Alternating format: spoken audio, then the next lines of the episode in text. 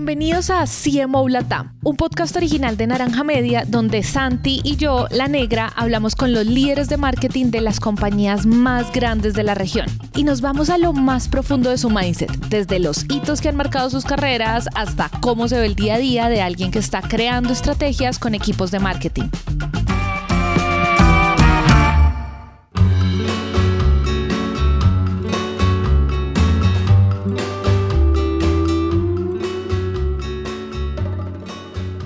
Hoy nos sentamos con Vanessa Robles, CMO de Flat.mx, la PropTech mexicana que en 2021 cerró una ronda de inversión de 20 millones de dólares y le está apuntando a construir una super aplicación de bienes raíces para América Latina.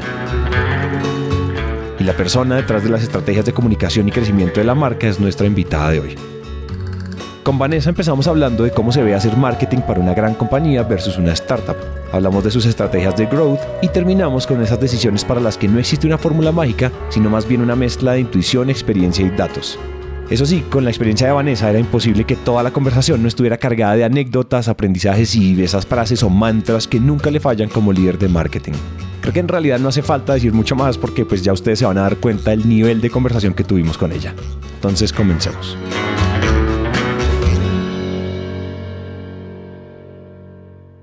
En otro momento, pero sí. Buenísimo, bueno, pues yo digo que imagínate, imagínate el plato lleno, recontra lleno. Te quería preguntar algo ah, por pura curiosidad y es que tú hiciste un salto muy interesante desde el mundo corporativo, banca incluso. Pasaste al mundo startupero. Yo sé que puede haber cosas que se parecen mucho, otras que no, pero cuéntanos cuál es esa gran diferencia, o sea, hacer marketing para una gran compañía, para un banco y hacer marketing para una startup, ¿en dónde está la línea? O sea, ¿cuáles son las diferencias? ¿Qué se hace diferente? ¿Cómo funciona diferente? Mira, mm, la realidad es que, digamos, o sea, yo pasé ahora, ¿no? Este último reciente cambio es de, un banco grande, ¿no? A una startup, pero anteriormente había estado en algo que parecía más una startup que era Privalia, ¿no? Entonces ha sido como yo pasé, ¿no? De un e-commerce eh, y de liderar en Barcelona la marca para los cuatro países, para España, Italia, México y Brasil. Ahí me vine a México, hice el cambio, o sea, al contrario, ¿no? Pasé de una cosa, digamos, de una, de una compañía que había nacido como una startup y que ya estaba, ya era una, una compañía que en aquel momento además ya, ya había sido comprada por otra, eh, por otra grande, o sea, estaba en otro momento, y me, dijeron la pregunta, ¿no? De cómo te vas a un banco, ¿no? Y a México y demás. Y la realidad es que, bueno, venía un banco digital eh, aquí en México, entonces, pues bueno, tenía más o menos eh, sus diferencias. Em, pero ahora, pues bueno, vuelvo ¿no? a ese momento donde es todo mucho más chiquito, el equipo también está, pues eso, eh, todavía dando sus primeros pasos, ¿no? Entonces, ¿qué es lo diferente? Hombre, lo primero diferente que se nota es la cultura.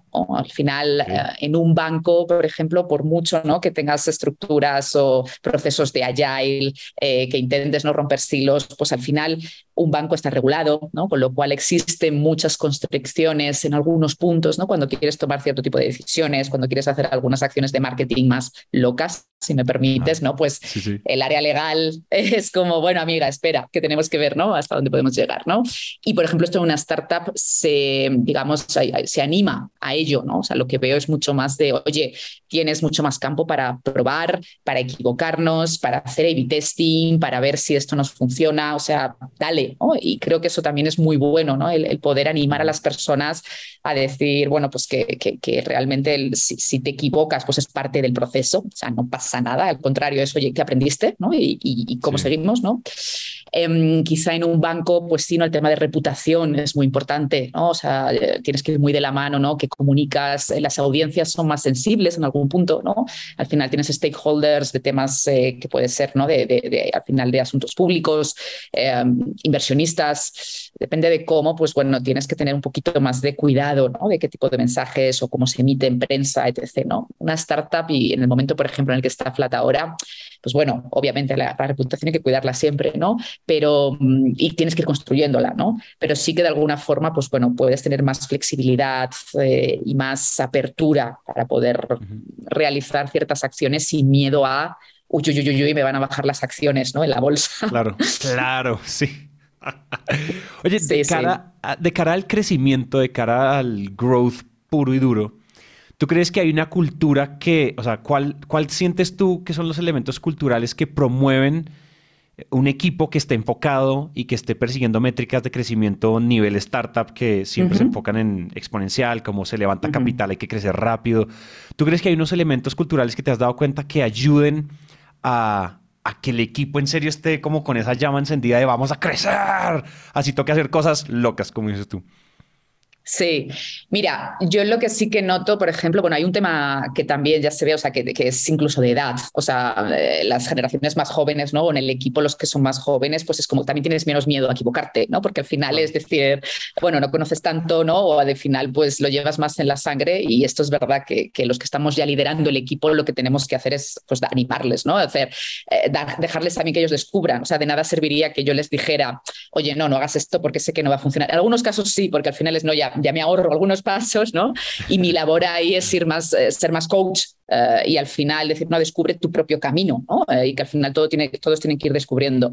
Entonces yo creo que sí que hay un componente ahí cultural de que cuando eres una startup y estás mucho más motivado diariamente por los datos, ¿no? O sea, existe como, ¿cómo te diría, no? Como si te estuvieran picando un poquito así cada día de, hey, no te puedes acomodar mucho en la suya, porque al final lo que te funcionó a lo mejor la semana pasada, esta no te funciona, ¿no? Entonces creo que esa cultura de la experimentación continua, ¿no? El, hacer equipos eh, multidisciplinares como muy sólidos, ¿no? Eh, yo, yo, involucro mucho al equipo y soy muy em, obsesiva o si me dices intensa casi con ellos en decir, oye, es que eh, data, creatividad, producto, tech, o sea, tenemos que ir, pero vamos, pegaditos de la mano. O sea, no vale de que tú estés haciendo una acción, ¿no? Por un lado en, en growth y que luego la persona de branding no sepa. Entonces, o sea, eh, de hecho, por ejemplo, en el equipo, el, el, que es el head de branding, ¿no? Y el que es el head de growth, yo les digo, oye, es que no sois dos cerebros que van separados, uno es el hemisferio derecho y otro es el hemisferio izquierdo.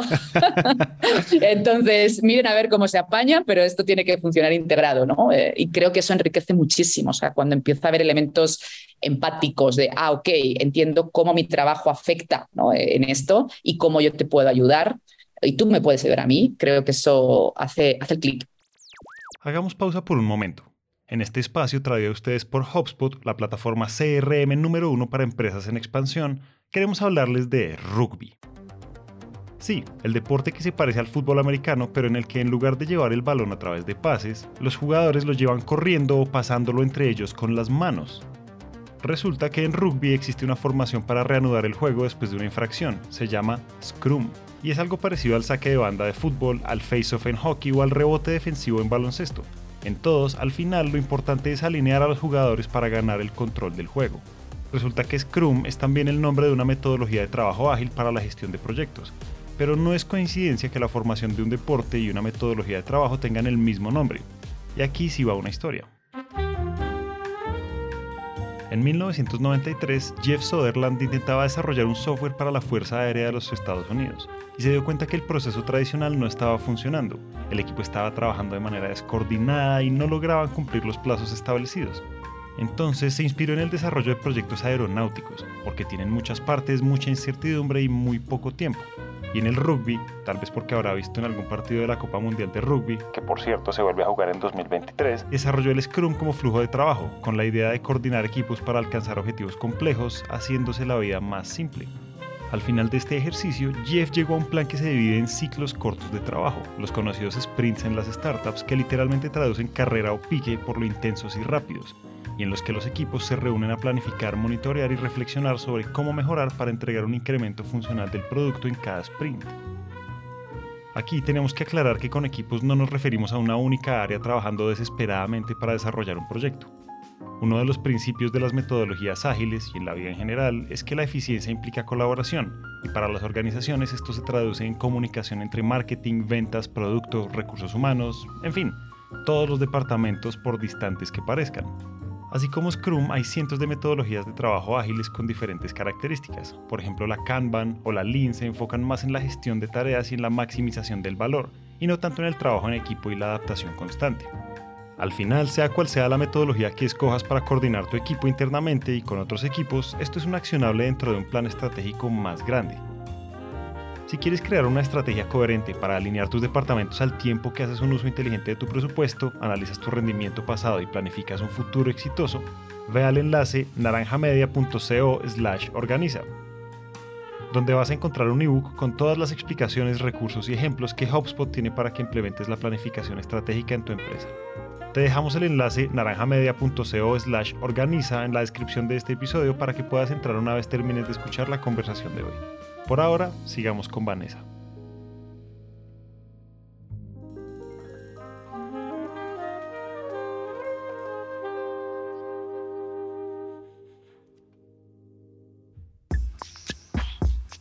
Este episodio es traído a ustedes por HubSpot.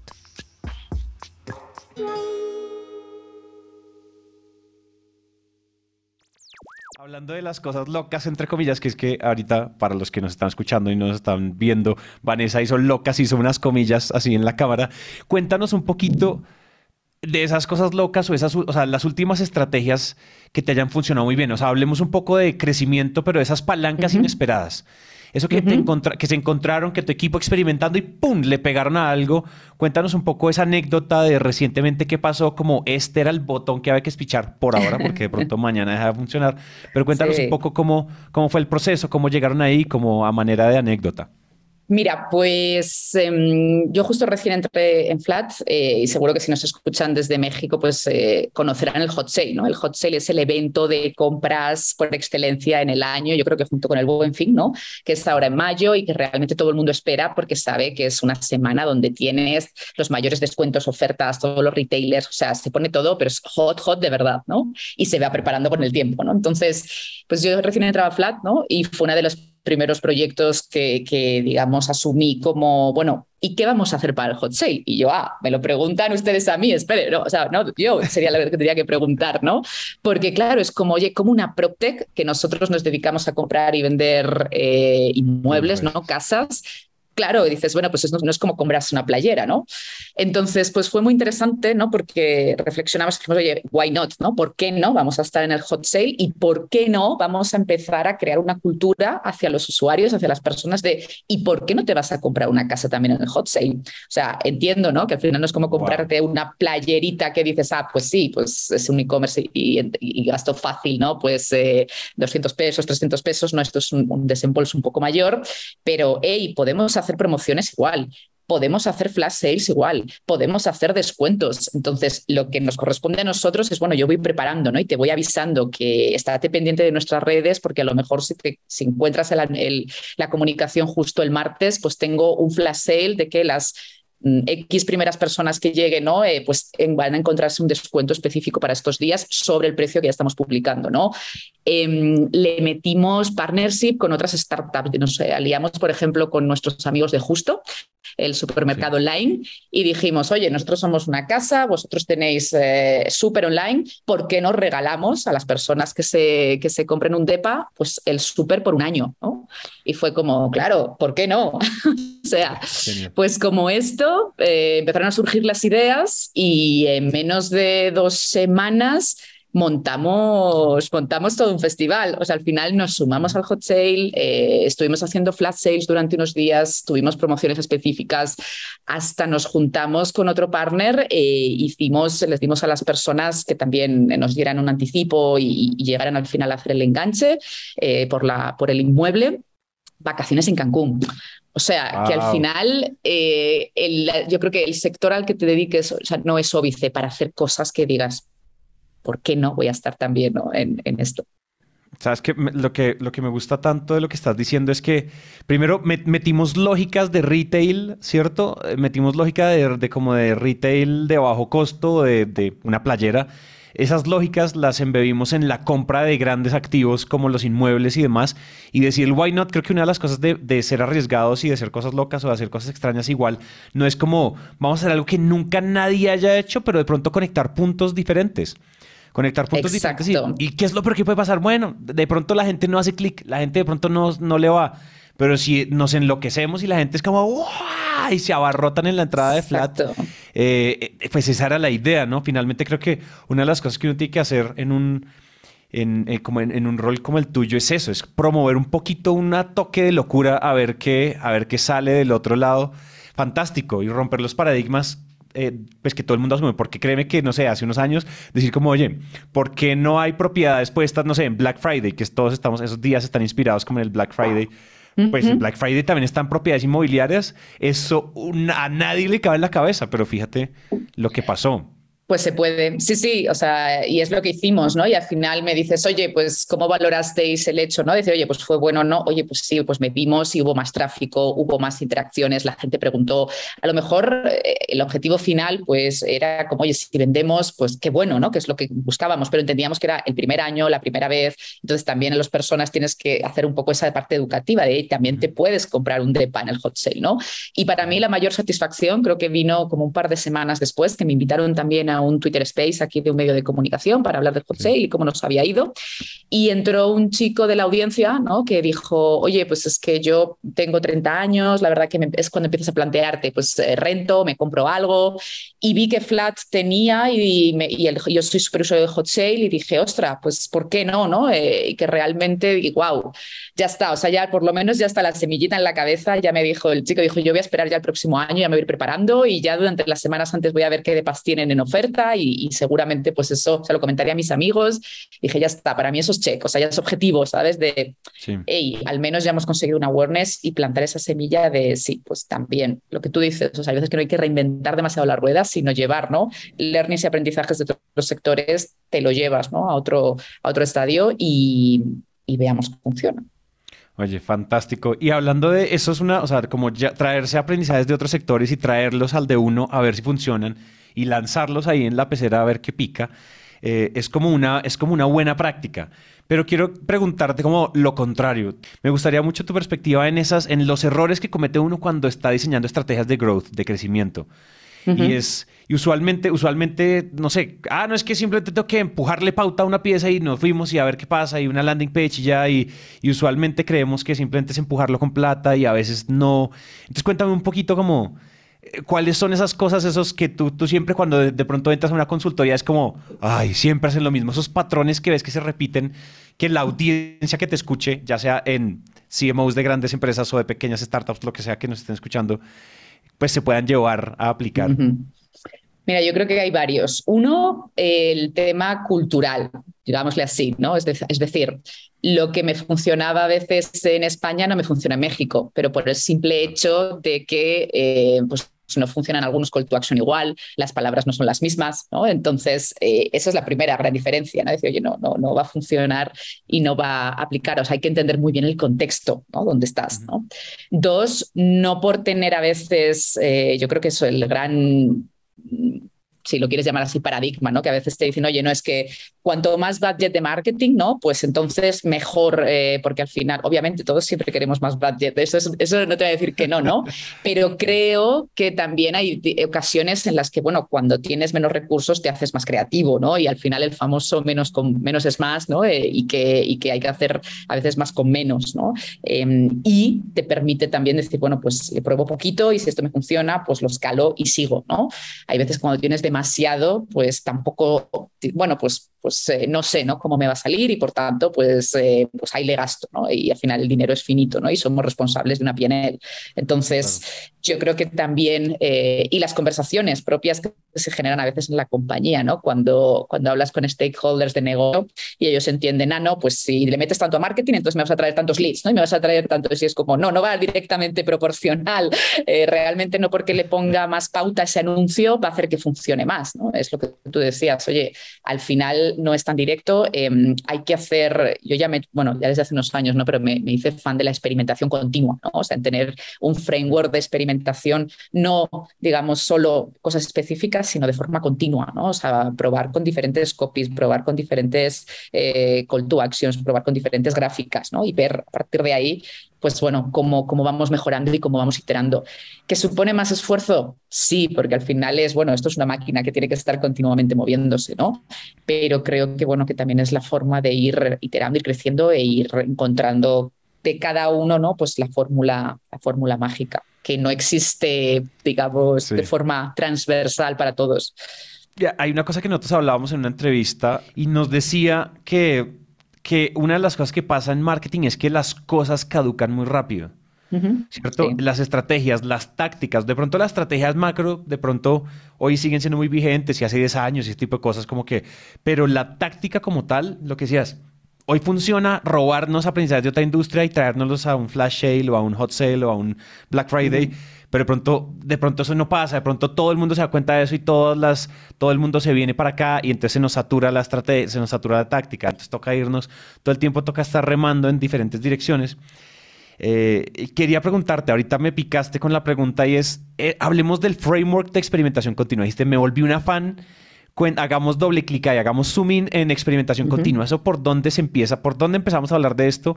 Si la gente que está escuchando dijo como, Pregúntale, Santi, sobre experimentación continua. ¿Por dónde agarramos esto? Si la gente quiere empezar a aplicar este tipo de framework, ¿cuál es tu framework? ¿Tú cómo haces? Mira, yo el tema de la experimentación, sobre todo, lo descubrí, empecé a trabajarlo mucho más cuando estaba en Privalia, como te decía hace ya hace unos años, em, en el equipo, yo estaba en el equipo global de marketing, ¿no? Y, al final, pues como buen e-commerce, pues eh, obviamente, ¿no? La, data es plata eh, y, era como nuestra religión, ¿no? Y ser cada vez más data driven, ¿no? Entonces, uno de los elementos que yo creo que fue pues, pues, para todos en el equipo diferencial fue empezar a crear ese framework conjunto entre el área de marketing, entre el área de data, entre el área de, use, o sea, de, research, o sea, cómo ¿no? creábamos realmente, pues sí, ¿no? un ecosistema, te diría, interno de que realmente estuviera funcionando ¿no? y, demás. Entonces, em, ¿por dónde se empieza? Bueno, pues primero por sentarse en una mesa ¿no? y, decir, oye, ¿de dónde, ¿de dónde voy a extraer los datos? ¿Cuáles son las fuentes de información? ¿no? ¿Cómo voy a empezar? ¿Qué, preguntas poderosas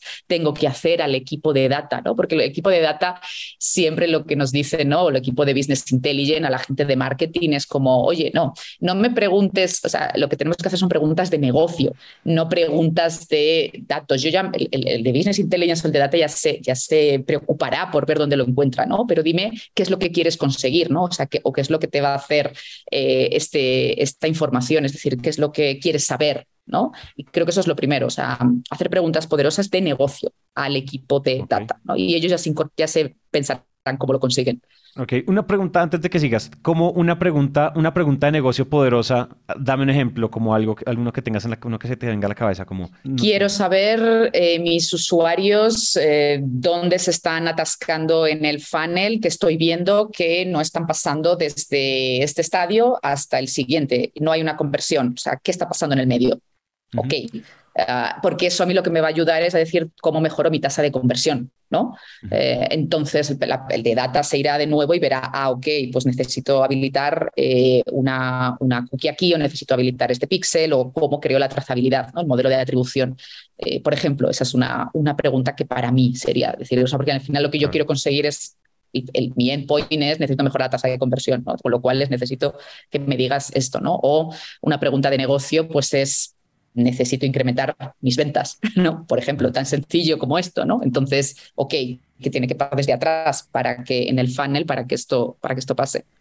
Y ya después ustedes se llevan esa pregunta, la data que el equipo de Business Intelligence les, les devuelve y ustedes ya experimentan con cambios en la página, con ofertas, con... Exacto. Sí, sí, cuando decía antes, o sea, cómo empezó, te digo, para mí eso fue hace unos años y eso ya sí que me lo he llevado lo, durante los últimos, eh, pues sí, aproximadamente cinco o seis años, desde crear un stack eh, de MacTech, o sea, la parte mucho más de AgTech, la parte mucho más eso de Marketing Tech, dentro del equipo de, marketing. Eh, de hecho, por ejemplo, cuando yo llegué al banco hace, pues hace como tres años, uno de los primeros perfiles que incorporé fue tener, ¿no? Una data analyst dentro del equipo, que no perteneciera a data, que no perteneciera a, business intelligence, sino que estuviera en marketing. ¿no? ¿Por qué? Porque al final era un poco los ojos que guiaban al área de growth, a eh, optimización de campañas, a conseguir eh, pues sí, los datos necesarios para cómo mejorar, optimizar, ir creciendo. ¿no? ¿Cuáles son los roles para ti? El rol, o sea, el Dream Team de marketing. ¿Qué roles tiene? ¿Qué roles no pueden no tener? Porque me gustan esas como esas nuevas cosas que son medio contraintuitivas que de pronto no se veían antes. Igual todas las áreas se tienen que hablar, pero tú, yo no la quería de allá, la quería mía propia de marketing. Cuéntame un poquito eh, como el Dream Team de marketing, ¿cómo se ve? Para mí un Dream Team de marketing, o sea, tiene una parte, llamémosle si quieres, de performance importante, o sea, esa parte de growth eh, performática, ¿no? Que está viendo, pues, eh, abriendo canales, probando, iterando y que tiene que funcionar eso muy, muy círculo virtuoso, donde al final hay una clara visión, ¿no? Pues de top of the funnel, middle of the funnel y el, bottom, pero desde esa mentalidad de growth, ¿vale? Con, métricas que, que, van por toda la parte, por todo, el, por, todo el, por todo el funnel.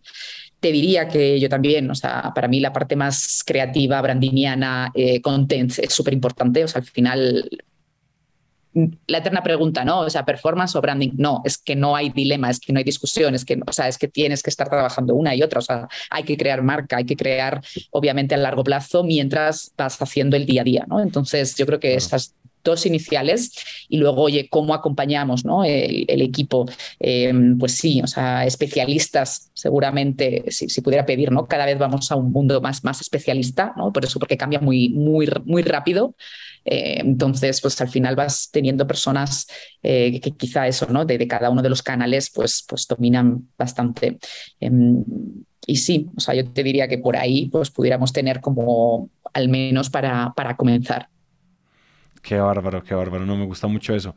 Porque finalmente sí, oye, lo de la eterna pregunta que dices de branding versus performance es una pregunta que además nos, nos sucede mucho por ejemplo, nosotros haciendo podcast y es, bueno, los podcasts se asumen como eso es contenido y, y sí, es contenido como por amor al arte, pero eso no trae performance y nos hemos dado cuenta que de las buenas maneras que hay de hacer performance es también con contenido, es decir, jugar el largo y el corto en, un, en una misma estrategia. Y es claro, un canal de podcast se va cocinando a fuego lento pero la audiencia que va llegando se va calentando y pueden entrar a otros diferentes funnels de, de, conversión diferentes. Entonces la gente ya es fan tuya en el podcast. Entonces digamos que, no sé, es el podcast, la, la, la, by Vanessa Robles. Y entonces ya la gente te adora, la gente, no sé, y como por ejemplo, como coach de marketing. Pero la gente después puede ir a un curso tuyo, a, un, a inscribirse a alguna de ese tipo de cosas. Pero igual las dos cosas siguen funcionando y se alimentan, se alimentan eh, a la par. Entonces, eso que dices es una eterna pelea entre performance y branding que yo creo que estamos tratando de, cerrar. Y la eterna pelea entre marketing y ventas, ¿no? Está, ahorita estábamos leyendo el, un reporte de State of Sales, no me acuerdo dónde, no me acuerdo dónde lo estábamos leyendo, pero decía que las empresas que se integran y se como que se amangualan, se alían entre marketing y ventas, crecen un 26% más que las que no. Usualmente, Ay, es que marketing me manda leads sucios, no me manda leads calificados. Esa es la típica, ¿no? Un poco. Sí, vamos, todos los días. Sí, sí. sí, o sea, creo que en una de las últimas clases, me acuerdo que estaba también con una, con una empresa y les decía, bueno, en el momento en el que entiendan ese santo grial, porque es un santo grial, ¿no? Entre que las personas de sales, las personas de ventas y marketing nos entendamos, ¿no? Y exista esa intersección, el mundo cambia, porque al final es eso, ¿no? O sea, estamos también destinados a entendernos.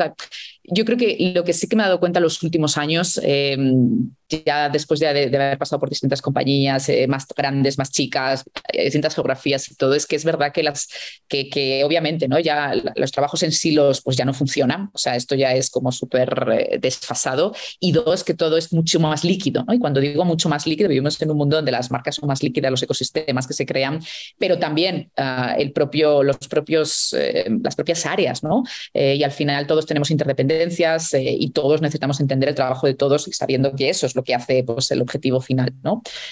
Y la parte de sales marketing, o sea, yo creo que, que cómo entenderlo, ¿no? Y cómo lo que tú decías, ¿no? Yo cómo puedo calentar un lead. El tema de los funnels, o sea, también ya, ya, no son lineales, para nada. O sea, y los lleguemos llamando funnel porque yo creo que todos aprendimos si ya es el funnel de marketing, el funnel de marketing, pero esto es mucho más un messy middle que le llama Google, que al final pues ya no sabes por dónde te puede entrar porque te escuchó pues eso en un podcast, luego una persona casualmente le habló de esta marca, ah, busco en Google, eh, luego me ha aparecido un anuncio en Instagram porque estoy retargeteada. Entonces al final ¿de dónde vino ese lead? ¿no? O sea, eh, quiero decir que, que, nos, ha, nos, ha, complicado, entre comillas, la vida a todos, pero creo que, que sí, o sea, que al final, el, por eso la, la, data es tan importante, ¿no? Para poder decir, bueno, pues al menos en esto, ¿dónde empiezo a actuar?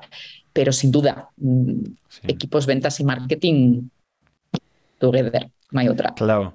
Oye, ah, cuando hablas de data hay una cosa y es que a veces la data puede ser abrumadora y creo que un primer paso para no abrumarse o no tener parálisis por análisis con los datos es hacer las preguntas correctas. Pero tú sientes que cuando, o sea, como digamos que cuál es el manejo correcto de la data o, o más, o incluso vámonos como a la pregunta que hablamos ahorita, como a veces lo que decimos, no, es que la data es la clave, la data es oro, el nuevo petróleo, y entonces le pide uno todos los datos y termina uno con un montón de bases de datos de cosas y uno dice, uno como CMO o como dice que, y ahora yo qué hago con esto, ¿no? Un poco como hablemos de best practices alrededor de los datos, porque una cosa es ser data driven y otra cosa es ser como data obsessed. Como, sí, claro, te obsesionaste con la data, pero, y ajá, ¿qué sigue, qué sigue ahí? So what? Sí, sí, sí, exacto. ¿Qué sigue? Mira, de hecho hace poco me pasó, me acuerdo que estábamos haciendo en el equipo, ¿no? Eh, habíamos hecho un reporte para un tema, ¿no? Para una de las acciones eh, y uno de los feedback, ¿no? Que les había dado un poco a, una de las personas, porque me había traído un reporte súper extenso, o sea, no sé, imagínate, ¿no? De un PowerPoint, no sé, 50 slides, etc. Pero todo era datos y yo lo acabé y dije, ¿Y qué? O sea, ¿qué hacemos con esto ahora? ¿no? O sea, está muy bien que me traigas aquí como una exposición de, mira, pues pasó esto y esto y esto, ¿no? Y vimos esto, esto y esto y tal. Y claro, yo al final dices, eh, el, aprendizaje, o sea, yo creo que le decía es, si todo esto está muy bien, pero lo único que me estás poniendo en un slide es lo que tú has visto, ¿no? O sea, la, la gracia de todo esto es cómo transformas, ¿no? Los datos en información, la información en insights y en insights que tomes decisiones accionables, ¿no? Porque te van a solucionar o porque necesitas, ¿no? Acceder o hacer algún, que te cambie la aguja, o sea, que realmente mueva, ¿no? Porque al final hay datos que, también están muy bien, pero yo siempre digo, mira, uno, otro de las eh, grandes frases que a mí se me quedaron, que me dijo una vez una persona fue, pero esto te va a hacer más lista o te va a hacer ganar más dinero. Y yo dije, ok. no, o sea, son esas preguntas que te, te, te, cambian porque dices, ok, me va a hacer, esto actualmente me va a hacer más lista, pero no me va a hacer más ganar dinero. Pues no, amiga, o sea, pues entonces esto no te sirve. Si te hace más lista, te hace ganar más dinero, perfecto, pero si puedes, mejor empieza por lo que te va a hacer ganar dinero y luego lo que te haga más lista. entonces, eh, yo muchas veces sí, siempre os lo digo al equipo de, pero a ver, este dato te va a hacer más listo o te va a hacer ganar más dinero. Ok, mm, eh, vamos entonces a lo que nos va a hacer más ganar dinero primero, ¿no? Eh, es algo muy tonto, pero muy revelador, ¿no? Cuando tienes que tomar una decisión. Sí, sí, sí. Oye, me gusta, me gusta eso que estás diciendo. Perdón, te interrumpí, ¿vas a seguir? No, no, no.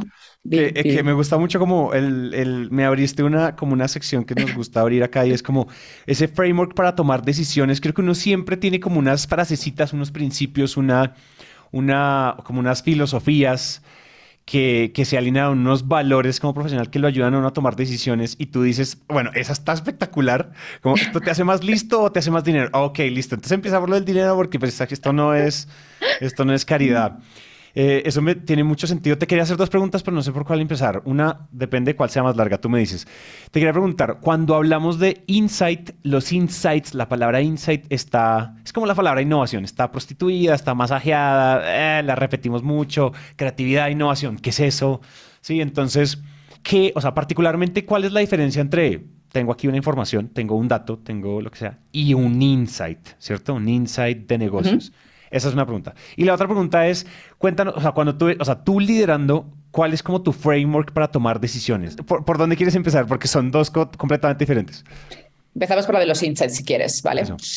Mira, yo te diría, a ver, ¿cómo, ¿cómo detectar un insight? Creo que tiene también bastante de olfato, o sea, y olfato que se hace con una base de tiempo ¿no? y experiencia. Eh, al final, creo que eso tiene que ver, y que creo que es una de las características también que acompaña a los profesionales o a las profesionales del marketing o a las que nos dedicamos a esto. al final tienes que tener una sensibilidad por el mercado, por, porque te gusten los datos, porque te guste estar cerca ¿no? del, del, usuario, de entender su psique, de cómo piensa, cómo siente, cómo actúa, cómo ve, ¿no? Y a partir de ahí, oye, qué dolor o qué dolor está teniendo y qué necesita resolver. O sea, creo que eso es importante. O sea, yo no concebiría a alguien que se dedica al marketing que no tenga un mínimo, si quieres, de, de, que le guste un poco la sociología también y la psicología y la parte un poquito más del usuario, porque eso es otra. O sea, al final eh, está comprobado que el 80 85% de nuestras decisiones las tomamos de forma inconsciente. Entonces, por mucho que queramos controlar el funnel, por mucho que tengamos todo, de repente hace clank, outlier y se va, ¿no? Entonces, bueno.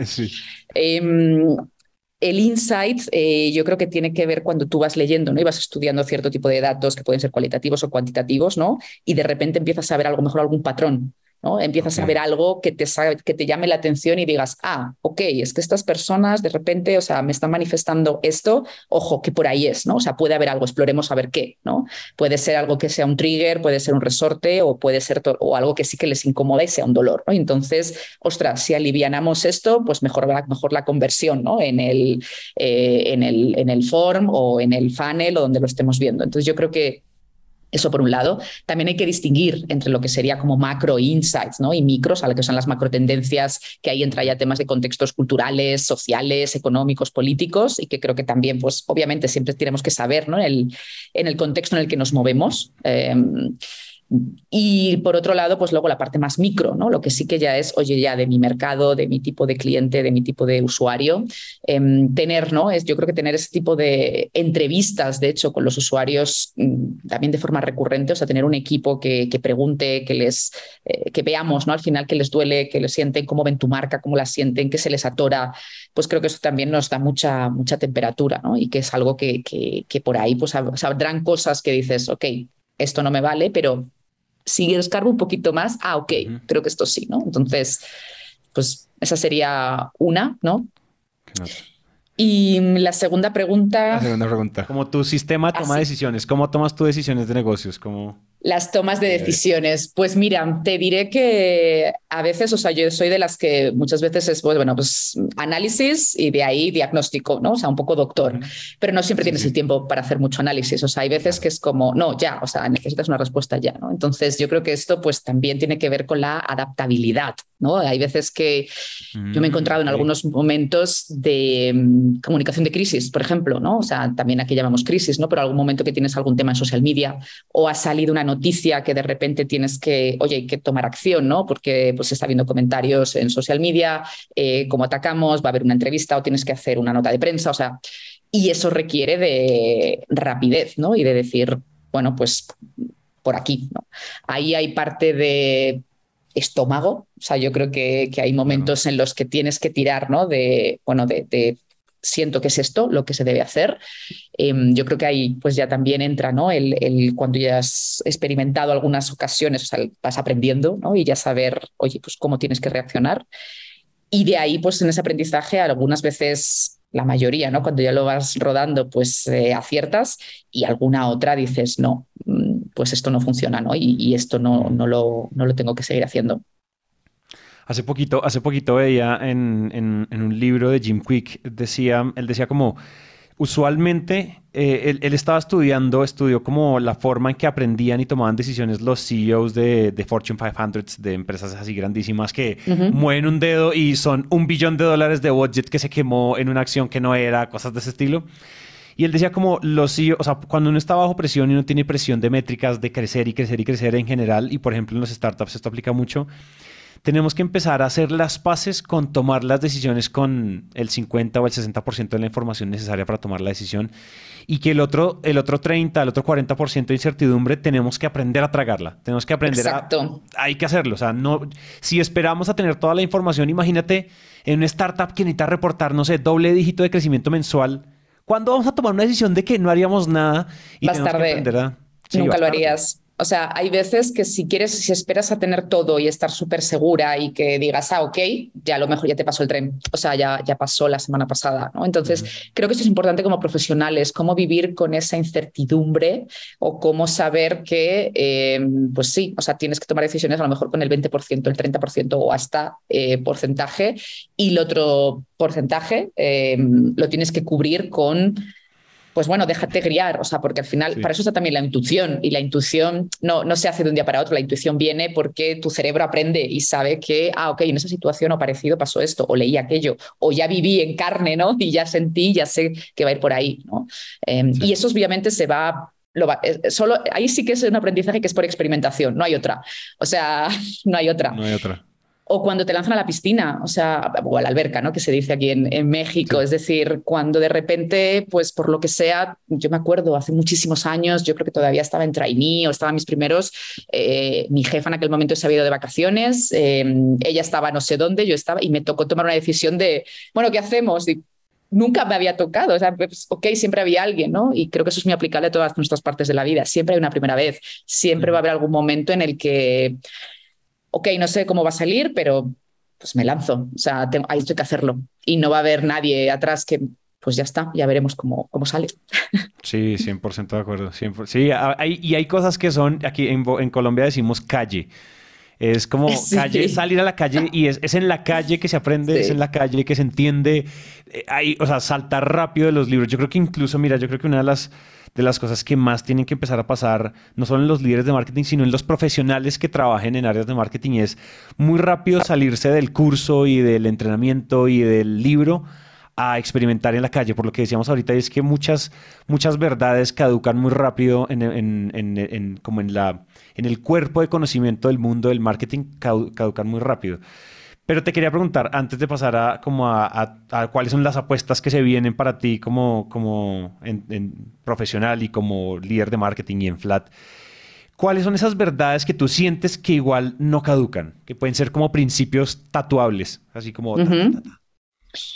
Em, yo creo que tocar la emoción, o sea, al final las marcas a veces caemos en, eso, ¿no? Cuando dices en la velocidad, en, querer resultados rápidos, en querer crecer rápido, ¿no? Y al final, pues eso, las personas no solo somos, o sea, no solo somos números, no solo solamente eh, hacemos cosas directamente, sino que que muchas veces necesitamos ese toque de emoción, ¿no? El decir, cuando creas una campaña, cuando creas una experiencia, o sea, las personas al final recuerdan el cómo las has tratado, el cómo se sintieron, te diría, ¿no? Eh, creo que esto es importante porque muchas veces dejamos mucho al azar esa parte o decimos no es una transacción eh, y al final estés en el ámbito que estés. Creo que si no tocas, no eres capaz de tocar la emoción y eso puede ser desde una campaña hasta en un vídeo, hasta en una acción, hasta el final en, eso, ¿no? En cómo te han tratado o cómo tuviste una experiencia en el customer service de 10 y te hace poner una review que digas, oye, o tuviste un problema y cómo te lo resolvieron, ¿no? Entonces, y esa marca ya se queda ahí tatuada.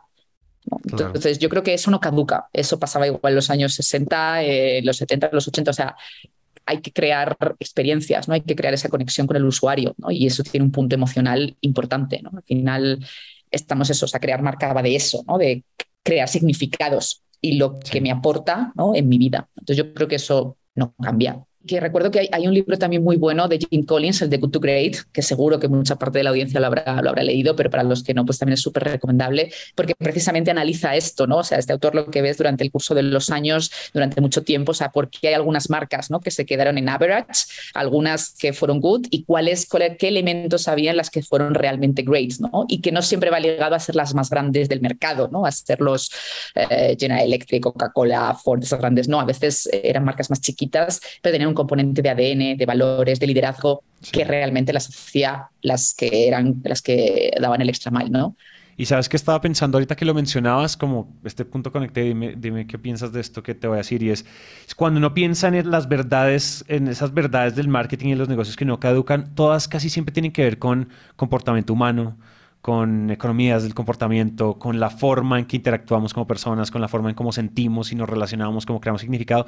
Y en general las verdades que caducan son las que hablan de tecnología, de canales específicos, de que el algoritmo cambió, entonces ya no son así. Antes todo el mundo estaba enloquecido por aparecer en los periódicos y ahora todos estamos enloquecidos por estar en Facebook pagando o en TikTok pagando.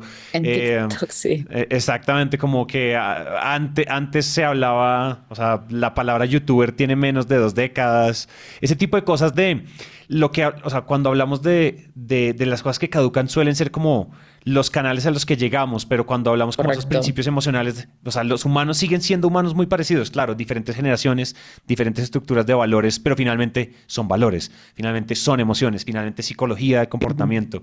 Ese tipo de cosas suelen, suelen no cambiar tanto, o sea, cuando las tienen en cuenta, esas verdades se mantienen pero cuando hablamos de tácticas particulares, de, de, canales y de tecnología, ese tipo de cosas, esas caducan más. Sí, porque eso es entrar más en el hype. O sea, al final eso es, pues, eso, lo que es del momento, ¿no? Eh, y, que, y que muchas veces dices, oye, pues eh, tengo que estar, sí, tengo que estar, ¿no? Porque si no estoy, pues a lo mejor estoy perdiendo oportunidad o al menos tengo que probar o ver si ahí está mi audiencia o cómo está, o sea, entender también cómo puedo crear ahí ciertas conexiones, ¿no? Y cómo me pueden consumir y, en todo caso, pues saber, oye, si es para mí o no es para mí. Em, y si no es para mí, pues me concentro en otros canales, ¿no? Em, ok, pero forma parte del momento, o sea, pues es lo que tú decías, oye, es que ahora ya eso, eh, es el momento youtuber o es el momento streamer, si estás en Twitch o es el momento TikTok o es el momento ahora ya metaverso, ok, ¿no? Eh, y, mañana será otro. Eh, y seguramente en 20 años pues será totalmente distinto. O sea, eso no va a cambiar y eso es cíclico, pero eso es adaptarse al hype, yo creo, ¿no? Y entenderlo. Pero lo que el trasfondo Em, creo que sigue siendo el mismo igualmente válido que tienes que construir tu marca, tienes que tener un propósito, tienes que construir, oye, cuál es tu campo semántico, cuáles son tus valores. Creo que eso, eso es fuerte ¿no? y, que además pues es lo que hace que, que esto sea sostenible. ¿no? Esta conversación está espectacular, me encanta cuando la gente se entrevista sola. te quería preguntar, para cerrar, yo usualmente cerramos como con una lista de apuestas, pero creo que contigo me gusta más que hagamos un cierre hacia hacia como un poco hacia tus mantras, hacia tus mantras como profesional y como, y como marketera, como experta y, líder de marketing. Y me gustaría como que cerramos con eso. ya anotando una primera y es, ¿eso te hace más inteligente o te hace más dinero? Eso es, una, eso es un gran mantra para, para, para, los negocios. Pero cuéntame qué otras esas, qué son esas frases, esos aprendizajes, de pronto algo que te haya dicho un mentor, que leíste, que has aplicado, que sabes que funciona, que tú te repites, que tú sabes que son como esos mantras que, que, nunca te fallan, o al menos que casi nunca te fallan? Mira, yo te diría, o sea, la parte de, mm, obviamente, ¿no? Y voy a caer un poco en un cliché, pero, pero me di cuenta hace unos años eh, a través de eso, de una persona que a mí sí que me influyó eh, un poco a nivel más de, de mentoría, esa parte también de humildad en el sentido de tengo que seguir formándome, tengo que seguir aprendiendo, o sea, porque lo que, pues obviamente de cuando salí de la universidad a, lo que es ahora, pues fíjate todo lo que ha pasado y hay que seguir, ¿no? Obviamente.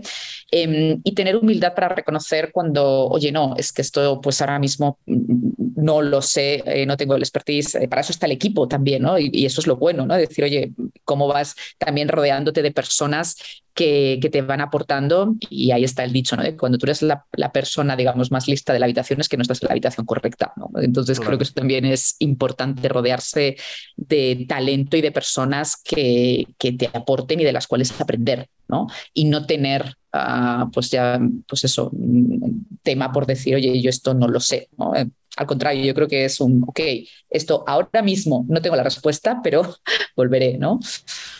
Otro tercero te diría, eh, para mí también ya es mucho disfrutar el camino. O sea, al final esto no va por llegar a una meta específica. O sea, yo creo que cuando vives esperando una meta específica hay mucha frustración. O sea, cuando vives esperando el no, es que yo estoy haciendo esto porque yo quiero ser directora general y hasta que no llega director, imagínate, ¿no? Y, entonces ya, y el día a día, ¿qué pasa? O sea, eh, que vas dejando de hacer cosas porque ese es tu único foco y no, o sea, el día que ya no te diviertas por el medio, ¿no? Y que no estés viendo cómo, ¿no? cómo, cómo, cómo ir avanzando y, lo que te hace feliz, mm, creo que, que, es cuando no, no estás viendo la dirección correcta. No, y digo, y eso pasa a veces por, por eso, por cuestionarse, por salir del status quo. O sea, yo me acuerdo cuando me vine a México que me decía, pero estás loca, o sea, pero aquí tienes, o sea, ¿en qué momento? ¿no? Y, y mira, eso es también parte de ser, yo creo que como, de nuevo, una de las características de marketero es, o sea, si no tienes curiosidad, si no estás dispuesta ¿no? a asumir ciertos riesgos, a decir, bueno, a ver, ¿qué es lo peor que puede pasar? Eh, o sea, empezando por ahí, ¿no? Y hacer diseño de...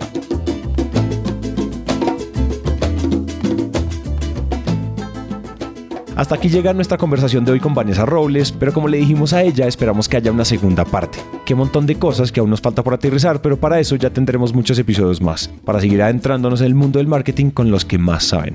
Muchas gracias a Vanessa por compartir su tiempo y por despertar nuestra curiosidad. Antes de irnos, les pedimos dejar una reseña de 5 estrellas en Apple Podcast y en Spotify para hacer que este show continúe vivo. También nos pueden seguir en redes sociales como arroba naranja media pod. La producción de este episodio fue realizada por Julián Cortés y Ana María Ochoa, el booking por Catherine Sánchez y el diseño sonido por Alejandro Rincón. Muchas gracias y nos vemos en la próxima semana.